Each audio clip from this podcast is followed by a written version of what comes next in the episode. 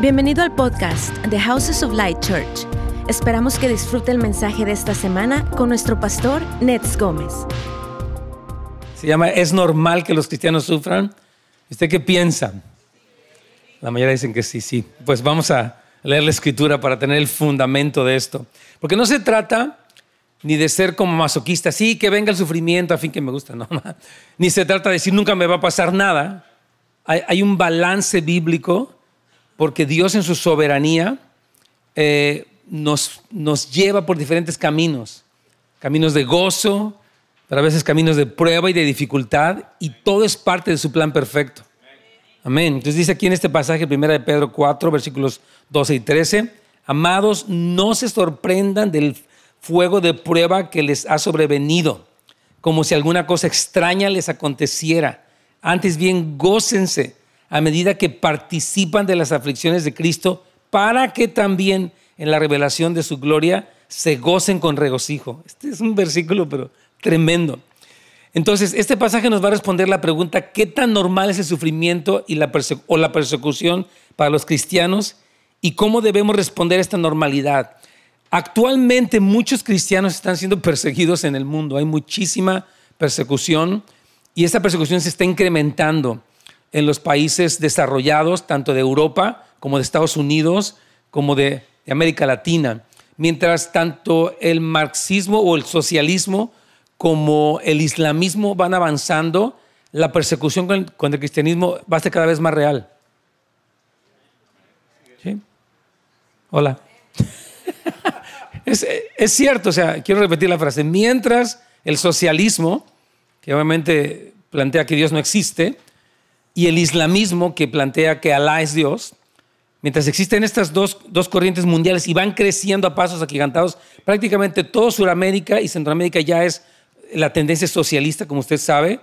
Este, en Europa hay un neosocialismo y en todo lo que es eh, Asia Menor y el Medio Oriente, etcétera, está el islamismo, pero a todo lo que da. Entonces, estas dos corrientes eh, humanas y del diablo, yo diría, van a provocar la persecución. Estados Unidos cada vez está siendo un país más secular, más anti-Dios, anti-Biblia, anti-principios cristianos. Usted sabe que eso está pasando. Entonces, eh, ¿qué tan normal es el sufrimiento o la persecución? Sí es normal. Y de hecho, por eso vamos a como, como Pedro dice, no se sorprendan. Y vamos a, pero antes de eso, él, él usa la palabra amados. Y me encanta, quería puntualizar esta palabra que aparece varias veces, tanto en la carta de Pedro como en las de Juan les dice hijitos míos, amados míos. Hay una palabra como de cariño. Él empieza, Pedro, esta sección con una palabra afectuosa porque lo más seguro es que él quiere alivianar la severidad de lo que va a decir. Va a decir es algo tremendo, pero antes dice, queridos hermanos, amados, ¿verdad? Y suelta una verdad fuerte.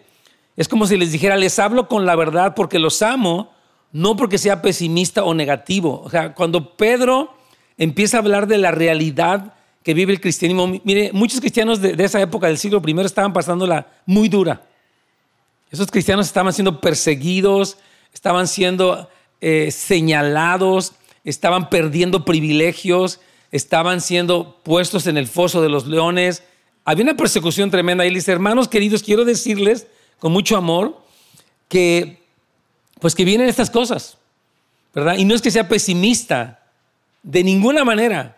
Porque Pedro habla de la gloria de Cristo que viene y de la, segunda venida y de las recompensas. Pero dice, quiero que sepan la realidad. De hecho, en el capítulo 2 utilizó la misma palabra, amados también, cuando les habló acerca de la guerra que tenían contra su alma. Dice, amados, yo les exhorto como a peregrinos y expatriados que se abstengan de las pasiones carnales que combaten contra el alma. Está diciendo, hay una guerra en tu alma para destruirte la guerra de tu carne y del diablo, y amados, absténganse de los deseos. Está dando una palabra de exhortación que está envuelta de una palabra de amor. Amén. Y esta muestra de afecto reconoce lo difícil que puede ser para alguien asimilar una palabra dura. Esto es muy importante, ¿verdad? Porque ah, les van a ser ustedes perseguidos, es lo que va a hablar más adelante. Ustedes van a ser perseguidos, pero quiero decirles que Ustedes son amados. O sea, la, persecución no quiere decir que no eres amado. O sea, quiero decirte que eres amado por el Señor y por mí también. Pero algo que vemos aquí es que Pedro no tiene una indiferencia emocional y quiero un poquito enfatizar en esto. Somos llamados a ser personas sensibles a las emociones de los demás, pero no codependientes. Es muy importante. O sea, dice Pedro, yo sé que al decirles esto que les voy a decir, porque tal vez esperaban que la carta fuera de que no te va a pasar nada, todo está bien, tu vida va a ser padrísima, no te preocupes. Y dice, no quiero decirles que los van a perseguir. Y de hecho ustedes están participando de los sufrimientos de Cristo. O sea, Él está siendo realista, pero está envolviendo esa realidad del amor. Entonces, esto nos enseña, hermanos, que cuando decimos cosas que son difíciles de recibir, debemos siempre afirmar nuestro amor por el otro. Desde el principio, cuando tú vayas a hablar con alguien, yo estaba hablando, tuvimos una, una clase de nuestra escuela que se llama Academia Volviendo a los Corazones, que les recomiendo ampliamente. Después tenemos una sorpresa, vamos a dar alguna algo para, para darlo más accesible para todos, pero yo decía que a veces Dios me había guiado para hablar con mis hijas, porque una hermana me decía que le dijo algo a su hija y que ella se enojó. Habló con ella porque tenía una música no cristiana muy fuerte y le dijo, ¿sabes que Dios me ha dicho que eso que tú estás haciendo está mal? Y la muchacha se enojó y dice que se bajó del carro porque la llevaba a la escuela y estaba muy molesta. Entonces, dice que ella como que se quedó contrariada. ¿No les pasa que a veces uno le habla a un joven y se pone mal y uno se siente mal? ¿Cuándo les ha pasado esto? Creo que a muchos. A mí me, pasaba mucho eso cuando estaba más jóvenes. Entonces dice que ella, la mamá se quedó preocupada, pero siguió llorando. Y, y dice que cuando esta jovencita llegó a la escuela estaba llorando. La muchacha venía mal de baja. Entonces la maestra le dijo, ¿sabes qué? Vete al baño, cálmate un rato y después regresas. Entonces que ya se metió la muchacha y empezó a enojarse y a decir, Dios, ¿por qué pasa esto? ¿Y por qué mi mamá me regaña? ¿Y por qué me prohíbe la música no, este, cristiana? Y empezó a reclamarle y Dios le interrumpió. Dios le habló y le dijo, tú estás mal, directamente. Y dice que empezó a tener un diálogo con Dios ella en el baño, esta joven. Y dice que Dios le dijo, ella, ella empezó a abrir la Biblia y estuvo tremendo porque dice que su nombre es, Diana, pero le dicen Day, como día. Entonces dice que e, ella estaba leyendo los primeros capítulos de Génesis y le dijo, Dios llamó al día bueno, siendo day, you are good. Le empezó a hablar el Señor a ella en el baño. hablarle con, pues con, con, su corazón ahí, a tratar con ella en su enojo, en su frustración. Entonces, uh, dice que ya cuando la, cuando la muchacha salió de la, de la escuela venía bien contenta y la mamá estaba como que llora, ¿no? Porque hasta la mamá estaba así como que, ahora a ver cómo sale de la escuela, si sale de genio porque tuvimos nuestro encuentro en la mañana, igual la muchachita se pone mal. Entonces dice que cuando él estaba bien contenta y le dijo, mamá, es que tuve un encuentro con el Señor tremendo. Dios me habló. ¿Por qué pongo este ejemplo? Porque yo le decía que cuando hablamos con nuestros hijos o nuestra pareja, tenemos que ser guiados por el Espíritu Santo. Usted no puede darse el lujo de no ser guiado por el Espíritu Santo. Quiero repetir esta frase. Usted no puede darse el lujo de no ser guiado por el Espíritu Santo. Usted necesita tener una comunión con Dios, orar en lenguas, porque usted diario está enfrentando decisiones, está enfrentando ah, problemas, este, opiniones, y si usted habla en su carne, va a ser un fracaso. Pero si usted habla en el Espíritu, hay, un poder tremendo cuando el Espíritu Santo nos guía y uno toma una decisión sabia, uno opina correctamente y eso es muy importante. Y específicamente cuando hablamos con alguien que no está bien en algo, yo les decía ayer, hoy en la mañana a los papás esto, ¿no? que yo siempre buscaba con mis hijas crear un puente, o sea, no nada más era puro regaño, quería conectarme con ellas y siempre buscaba el momento correcto, pero iba a hablar lo que Dios decía. O sea, sensibilidad a sus sentimientos, pero tampoco sus sentimientos eran lo que me dominaba a mí. Porque hay papás que, viven así. Es que a mi hija no le digo nada porque se enoja. Y, yo no quiero que se enoje y mejor le compro y le doy y le doy permiso y le doy casa y le doy carro y le doy teléfono y le doy todo para que no se enoje conmigo. Eso se llama idolatría. Muy callados. Sí, eso se llama idolatría. Cuando las emociones de tu hijo son lo que te dirige, eso es, es, idolatría. Tú debes ser guiado por el Espíritu Santo cuando estás tratando con tus hijos y no porque no se sientan mal. Ya.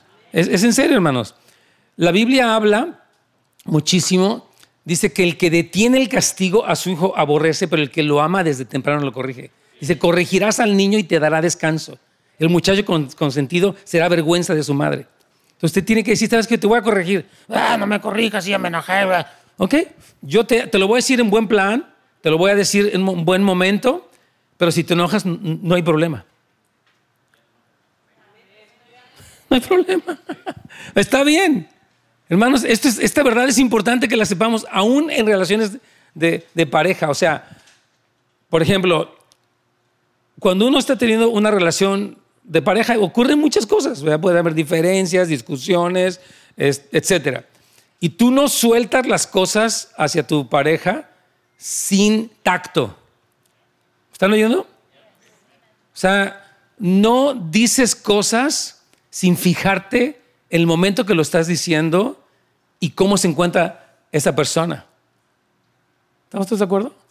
Debes de considerar qué siente, pero no porque, o sea, yo recuerdo que yo, estaba contando esta mañana que uh, una, en una ocasión me dijo, tienes que decirle esto a tu hija. Yo dije, hijo, es que está, eso que me está diciendo que le diga está muy pesado. De verdad.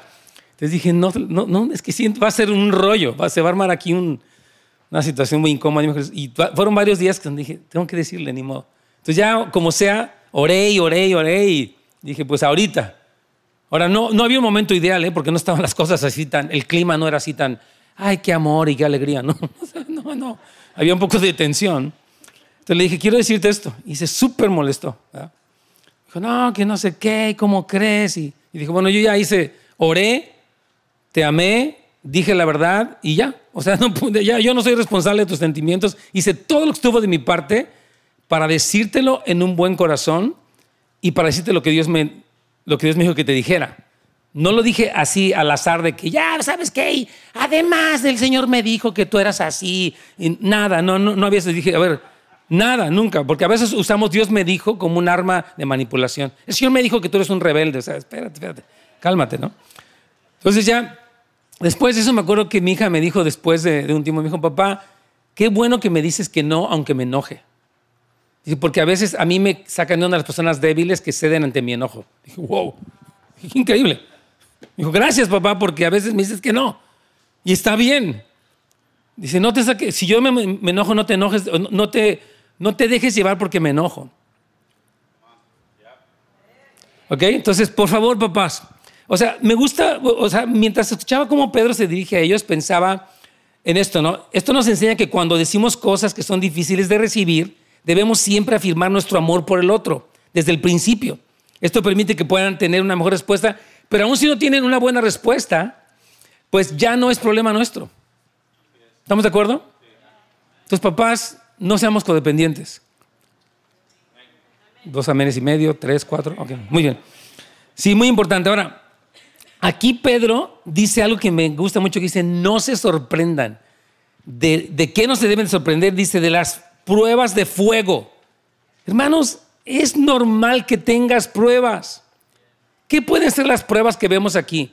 Una es persecución, es tú estás viviendo tu vida cristiana y te atacan, te, etc. E, es, esa es una prueba. Otra es un ataque de Satanás.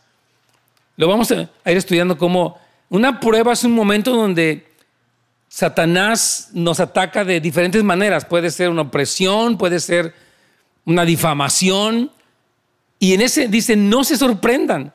¿Por qué me estará pasando esto? O sea, pues porque eres cristiano. Porque es normal. Amén. Dios está formando nuestro carácter, hermanos. Y el carácter no se forja cuando todo es así color de rosa y todo sale bien y Tú estás así como sobre un lecho de rosas. No es así. No es así.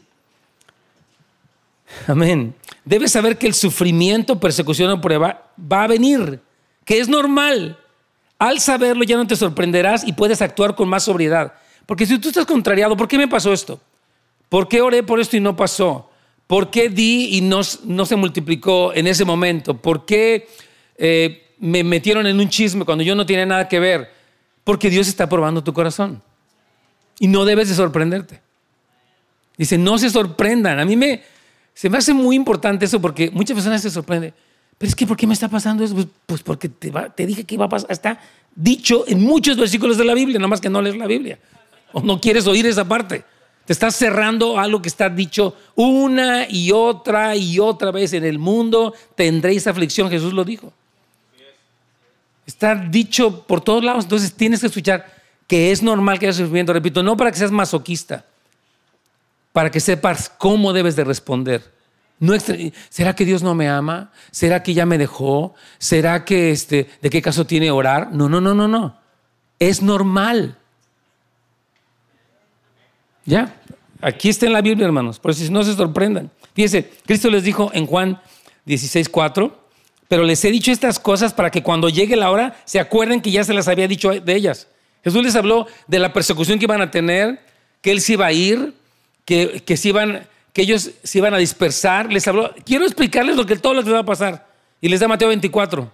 Todo esto va a pasar. Para que cuando pase se acuerden que les dije. Nos digan, oye, ¿por qué habrá pasado? Si nos dicho, hombre. ¿Verdad? Entonces tenemos que ser conscientes que no te sorprendas cuando pasas pruebas, enfermedades, malos entendidos, escasez, este, que parece que, que no pasa nada. Todo eso es normal. ¿Ya? Fíjate, dice, esta prueba de fuego que, les ha sobrevenido, vamos a, seguir aquí, voy en el párrafo E. Este es un concepto común en la escritura.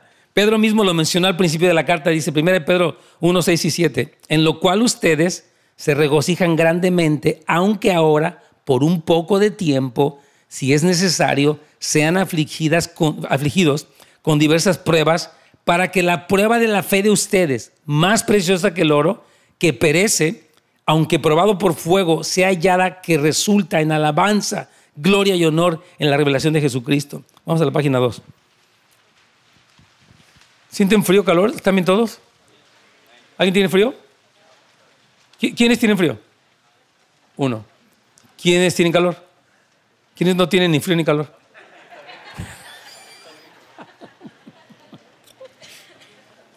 Me gusta ver cómo está la cosa. Ese está apagado, ¿eh? Ese de aquí. Ok, perfecto. Muy bien. Bueno, creo que ni modo, no se, puede dar gusto a todos.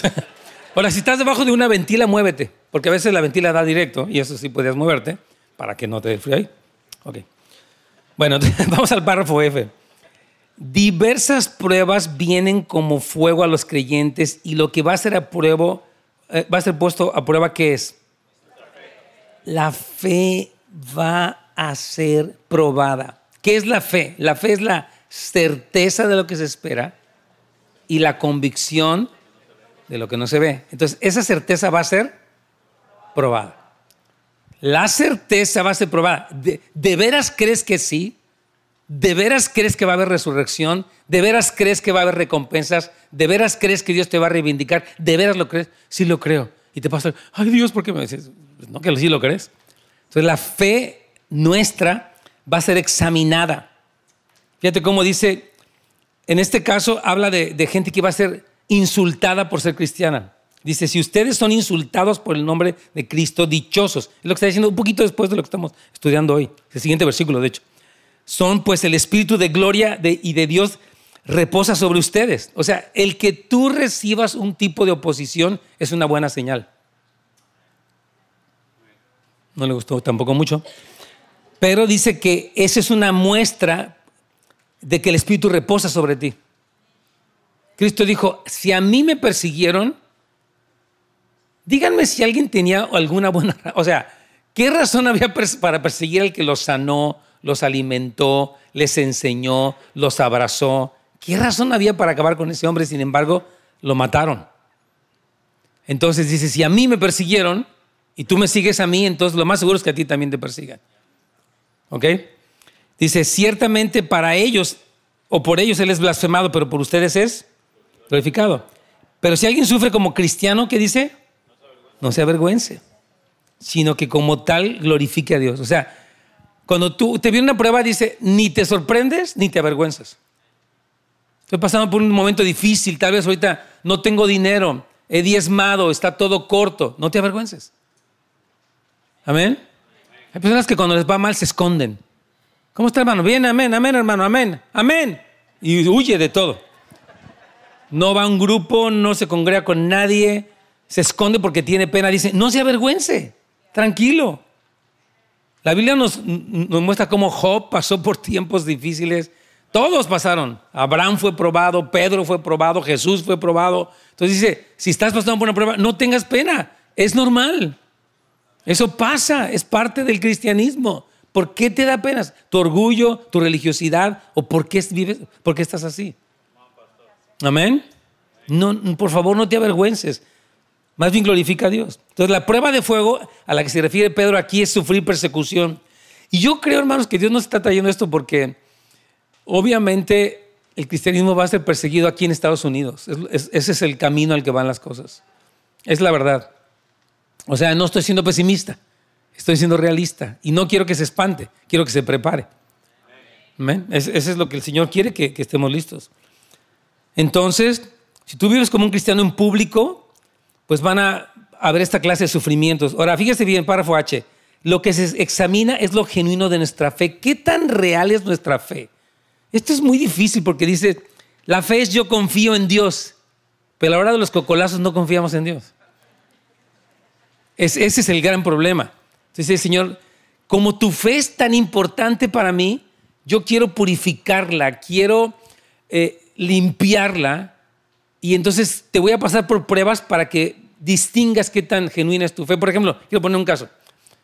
Una joven que es cristiana va a una universidad que no es cristiana y ahí se enamora de un muchacho que no es cristiano.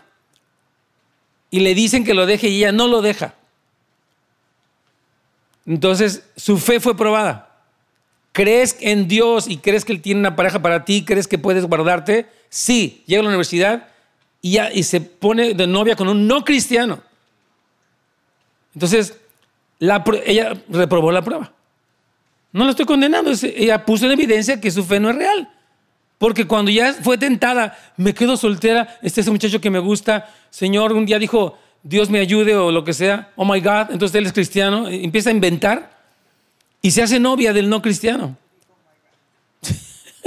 y se hace, se hace novia del no cristiano, ella reprobó la prueba.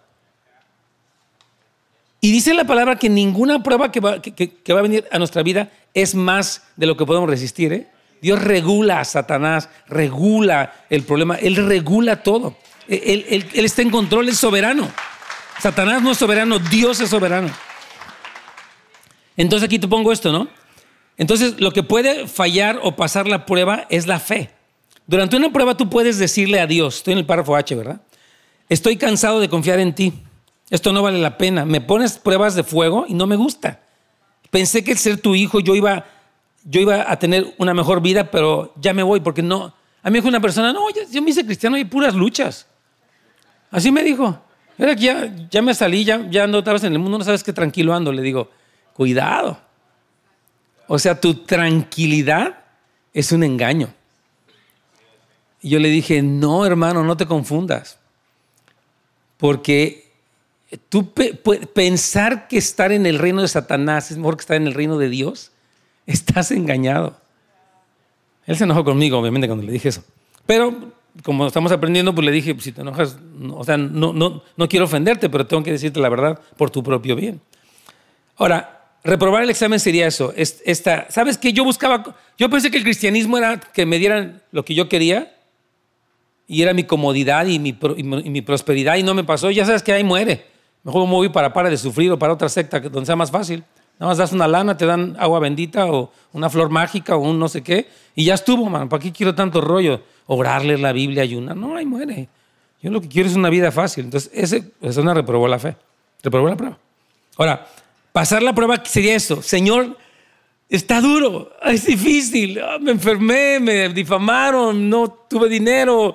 Ah, pero yo, ¿A dónde iré, como decía Pedro, si solamente tú tienes palabras de vida eterna? Yo vengo a ti, Señor, yo me agarro de ti, no entiendo, no me gusta, pero confío en ti, Señor. Esa persona pasó la prueba. Su fe se hizo más pura.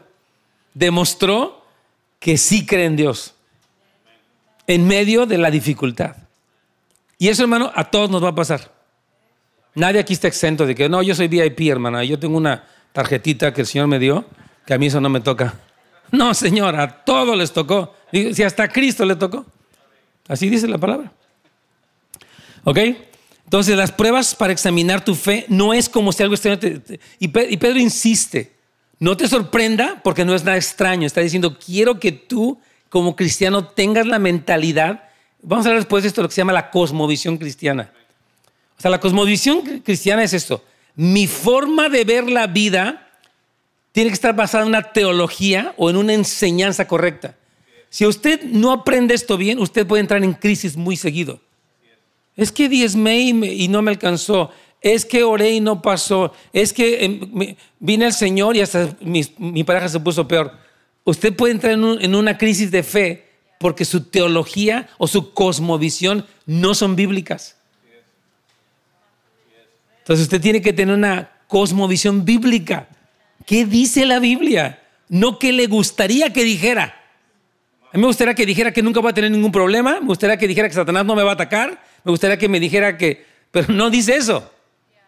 Dice muchas veces lo otro, pero no, no nos gusta oírlo, a veces se cierran nuestros oídos.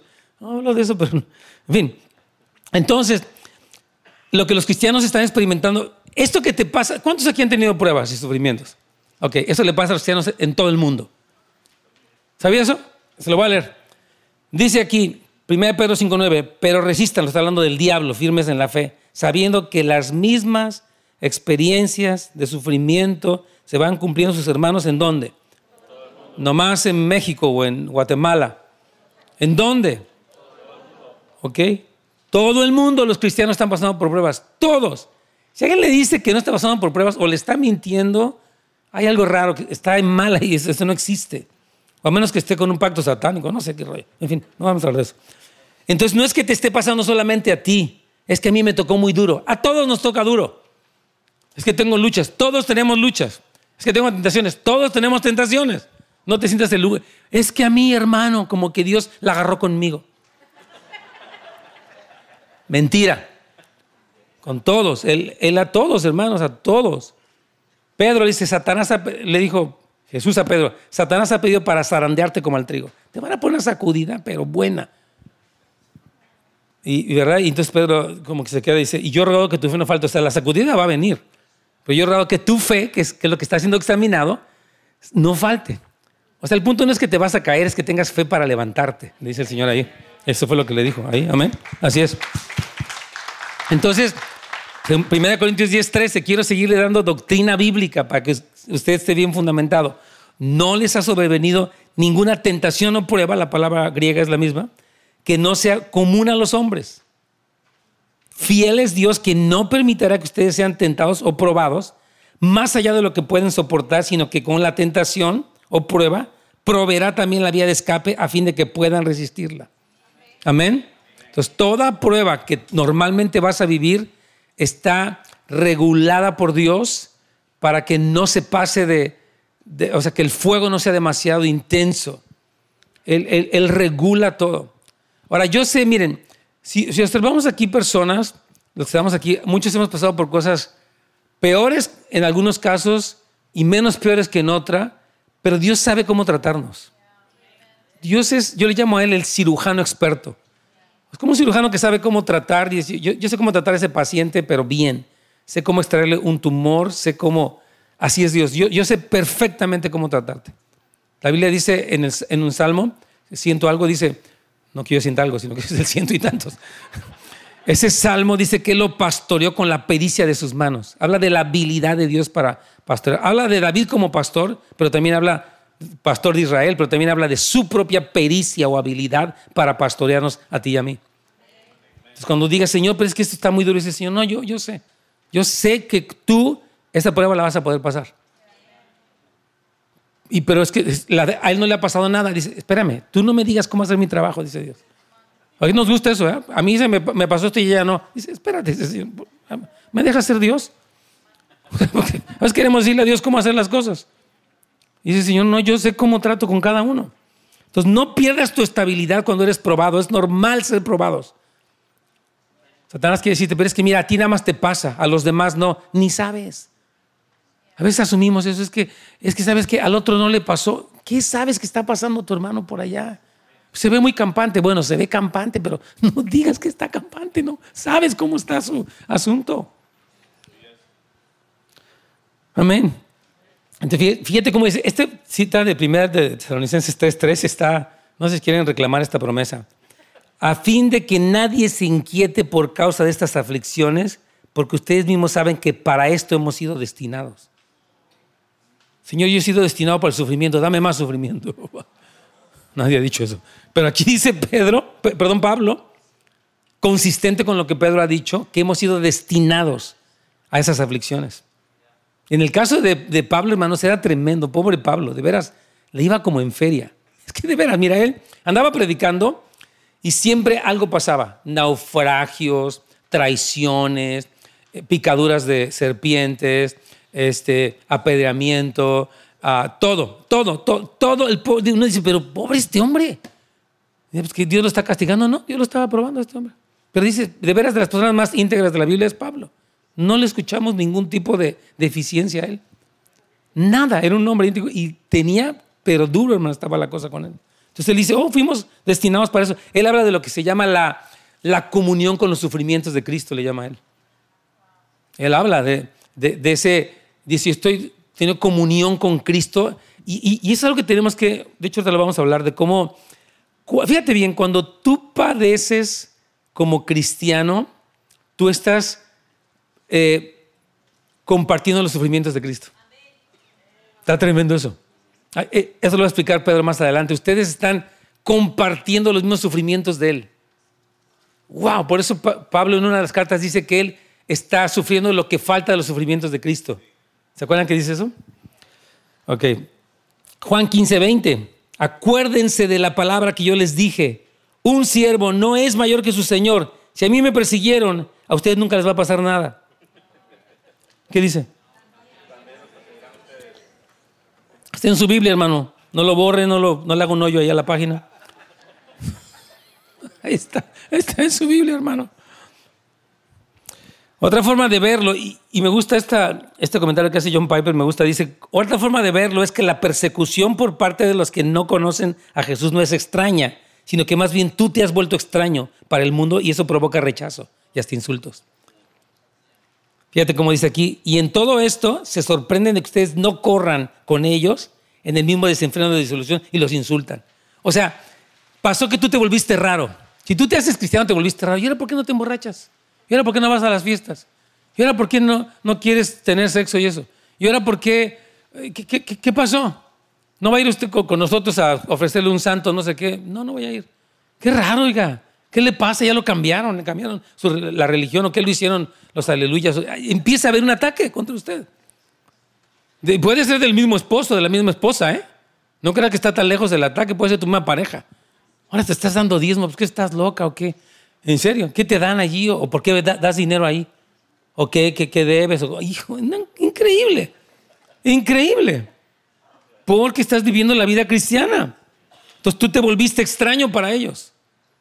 Algo raro te pasó. Y si ya no estás en el mismo desenfreno de, disolución, ya te calmaste y hay una reacción tremenda. Vamos a la siguiente página, página 3, por favor.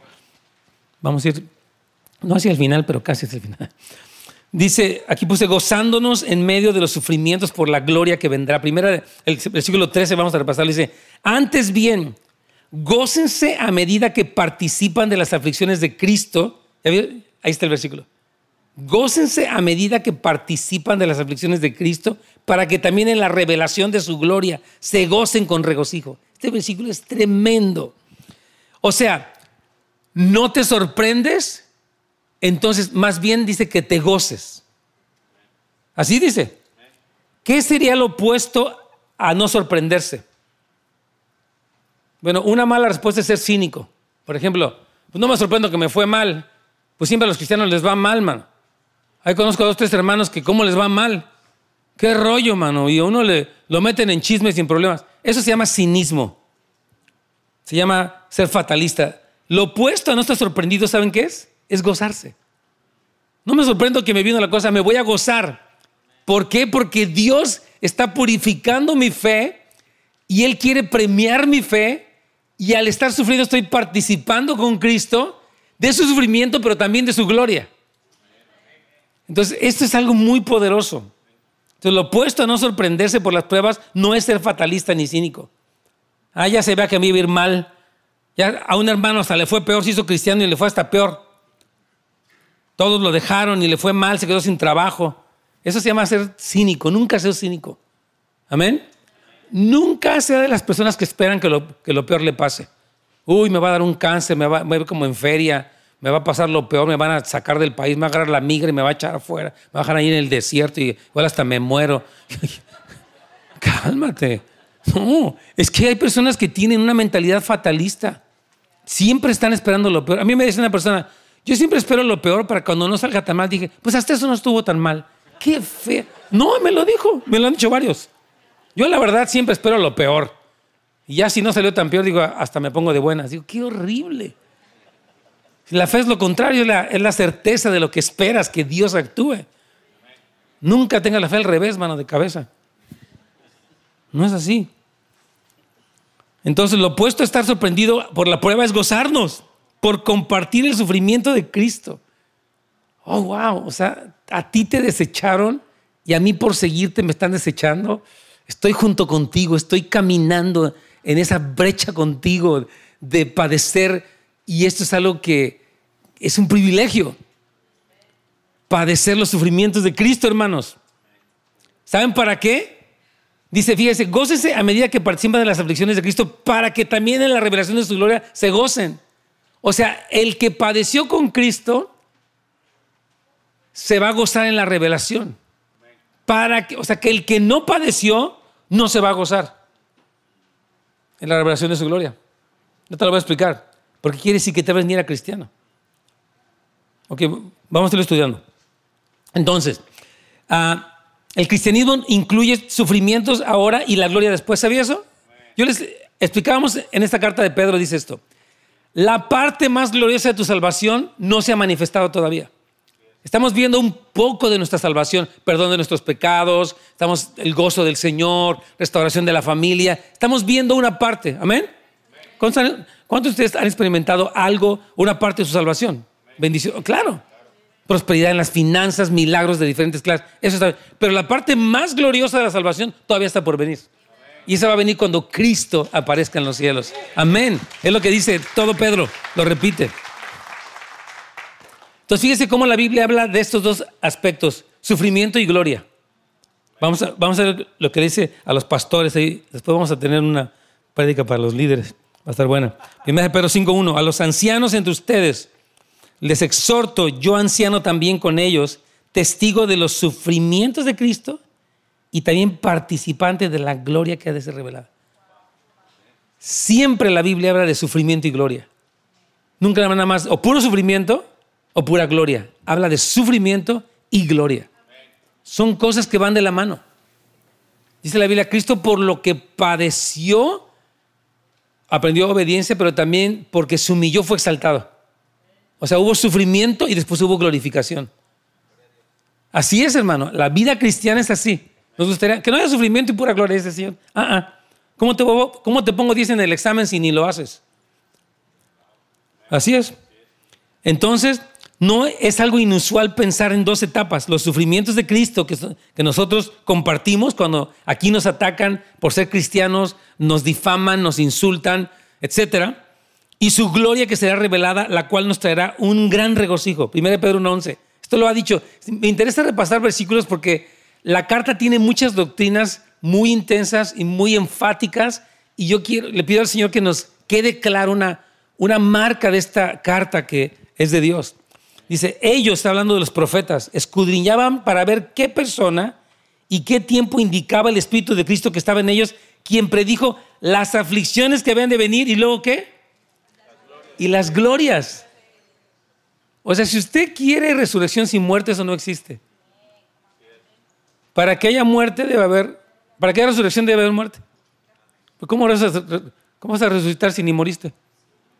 Quiero resucitar sin morir porque a mí no me gusta eso. Es pues no existe. No, no existe.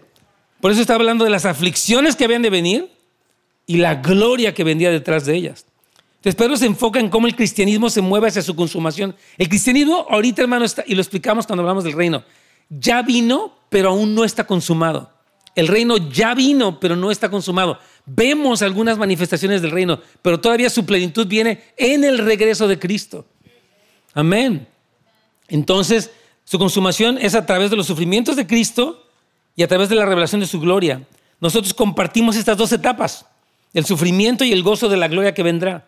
No debemos confundirnos que si no obtenemos toda la gloria aquí, como que nos vamos a apartar. ¿Sabe qué es que no? Me ha ido mal, me convertí y tuve problemas, tengo luchas. Satanás en la noche, en una pesadilla, me quiso espantar y sentí que me ahogaba y se me subió el muerto. No sé qué dice la gente, tanta cosa. Hermanos, hay luchas contra, contra el diablo. De verdad, no, no quiero, o sea, es la realidad. Pero por eso habla de tanto una armadura de la fe, fortalecerse en el Señor, tomar el escudo de la fe, someterse al Señor, resistir al diablo. Todo está allí para que usted lo use. No, no, para que lo sepa, para que, para que lo use. Entonces, si no obtiene toda la gloria aquí, no se preocupe. Yo me acuerdo siempre de eso, miren. Yo voy a decir lo que me pasaba de joven a veces. Yo decía, por ejemplo, hice algo y nadie me hizo caso y me enojaba. Es que para, ¿no? O sea, a veces uno cuando es muy maduro le pasa eso. Pues ni las gracias me dieron. Es más, ni el pastor ni siquiera se dio cuenta. Así yo me enojaba. Y Dios me dijo, mira, Nets, cuando ellos no te premian es porque yo te quiero premiar. Entonces, gózate cuando no te premian porque tu galardón es grande. Entonces, ya, no hagas rollos de eso. Dije, gracias, Señor. Me cayó el 20 porque me enojaba. Ni siquiera me ha dado una palmadita de que qué bueno, al contrario. Hasta siempre estoy enojado. Sí me dijo, no, te preocupes, Nets. aquí, aquí conmigo todo es justo, dijo el Señor. Tú puedes vivir injusticia en el mundo, pero delante de mí todo, todo va a quedar bien. Entonces, cambié mi manera de pensar porque sí me enojaba. Me enojaba. ¿Y por qué no me da las gracias? ¿Y por qué no haces esto? ¿Y por qué nunca me ha dicho eso? Dijo, Señor, para. Gózate. Es más, cuando tú das algo, fíjate, cuando tú das en el reino y no viste una multiplicación instantánea, o sea, viste que de corazón, etcétera, no te preocupes. Dice, Señor, yo tengo, yo tengo mis cuentas claras, dice Señor. Ni siquiera un vaso de agua fría dejará de tener recompensa. Nada, todo está bien. La contabilidad del cielo es perfecta. Pero si no ha pasado nada, tu fe está siendo probada. No es para que dudes. Pues ya ve, di, ni pasó nada. No sea así, no sea incrédulo. Sea creyente, hermano. Confía en Dios. Entonces tenemos que ser pacientes porque sabemos que viene la gloria. Tal como Jesús fue paciente cuando padeció y puede experimentar la exaltación de Dios. Dice que por cuanto Él se humilló hasta lo sumo, Dios lo exaltó hasta lo sumo y le dio un nombre que es sobre todo nombre para que en el nombre de Jesús, sobre toda rodilla en el cielo, en la tierra y debajo de la tierra y toda lengua confiese que Jesús es el Señor. Pero tuvo que humillarse. Así es. Entonces el propósito de gozarnos en el sufrimiento es con el fin de regocijarnos cuando se revele su gloria. Aquí, aquí tengo esta frase que quiero puntualizar. Si la puedo subrayar está bien. Debemos hacer todo lo que podamos para que nuestro corazón cambie por el poder del Espíritu Santo, cuyo fruto es el gozo, el, gozarme en medio del sufrimiento, para que no seamos excluidos del gozo. O sea, si tú, mira, la meta del ser humano carnal es huir de toda clase de sufrimiento. ¿Se da cuenta? Todo que, es más, quiere músculos sin gimnasio. Quiere adelgazar y seguir comiendo como si fuera no sé qué. ¿Se han visto así? Todo es así. Quiero dinero sin esfuerzo. Quiero Oscar sin, o sea, premios. No, o sea, pero nosotros no somos así. Nuestra mentalidad no es una mentalidad carnal que quiere encontrar atajos para las cosas mejores. Hay gente que dice, quiero el mayor rédito sin y con el menor esfuerzo. Ese es el ser humano, pero así no es. Entonces, por eso digo que debemos hacer todo lo que podamos para que nuestro corazón cambie. Tengo que cambiar, tengo que pensar para que yo pueda gozarme. Ok, está dura la cosa, me voy a gozar. ¿Por qué? Porque mi fe va a ser probada, yo voy a confiar y esta, este momento mi fe se va a estirar. Este momento voy a crecer, se va a quitar la impureza de mi fe y eso va, cuando Cristo regrese, va a haber alabanza, va a haber gloria, va a haber recompensa gloriosa. Entonces por eso dice, cambien su mentalidad. Si usted piensa en la mentalidad, quiero siempre lo mejor todo el tiempo, usted está en peligro. ¿Qué fue lo que hizo Satanás con Jesús. Te voy a dar todo esto. Mira, aquí están los reinos de la tierra. Todos los reinos de la tierra. Postra, te postras y te lo ganas todo. Te lo doy todo ya. Te, quitas de cruz, de broncas, traiciones, fariseos, gente que está molestándote, de volada. Eso fue una mentira. Jesús dijo, no, escrito está, el Señor tu Dios adorarás y solamente Él servirás. Jesús no cayó en la, en la tentación de ese atajo para obtener todo rápido, sin esfuerzo. Así no es. La vida cristiana es una carrera de fidelidad, de paciencia, de fe. A veces te pasas oculto, a veces hay malos entendidos, a veces no pasa nada, pero es parte de tu proceso. Dios está forjando tu carácter. Bendito sea Dios. Fíjate, dice aquí en, 1 Pedro 3.9, no devolviendo mal por mal o insulto por insulto, sino más bien bendiciendo, porque fueron llamados con el propósito de qué? De heredar bendición. Entonces tú sabes, ok, aquí me fue mal, humanamente hablando, pero mi herencia es gloriosa. O sea, no puedo catalogarme, yo siempre lo he dicho muchas veces aquí, como perdedor en los estándares del mundo. A ver, ¿qué tienes? ¿Tú qué has hecho? Bueno, según tus términos, nada, pero en, Dios es otro, mi tesoro es otra cosa. Pero si tú te evalúas con el mundo, vas a vivir frustrado y tal vez Satanás te seduzca para que caigas en tentación. Dice, raíz de todos los males es el amor al dinero, el cual codiciando muchos se extraviaron de la fe y fueron traspasados de muchos dolores. Entonces, cuidado con eso. Entonces, nos gozamos para tener esta recompensa. O sea, nos gozamos, porque mire, la pregunta, y se lo, yo, se lo comentaba yo en el primer, cuando hablamos del primer capítulo, es esto. ¿Nos gozamos para tener la, recompensa o nos gozamos porque la tenemos? ¿Qué piensa? Dice que las dos el hermano. ¿Quién nada más? ¿Qué, ¿A usted qué dijo por acá? ¿Alguien dijo? Porque la tenemos. ¿Usted qué piensa, teólogo? Bueno, ahí está pensando. Yoli. Both. ¿Alguien más? Yo, yo también creo que son las dos.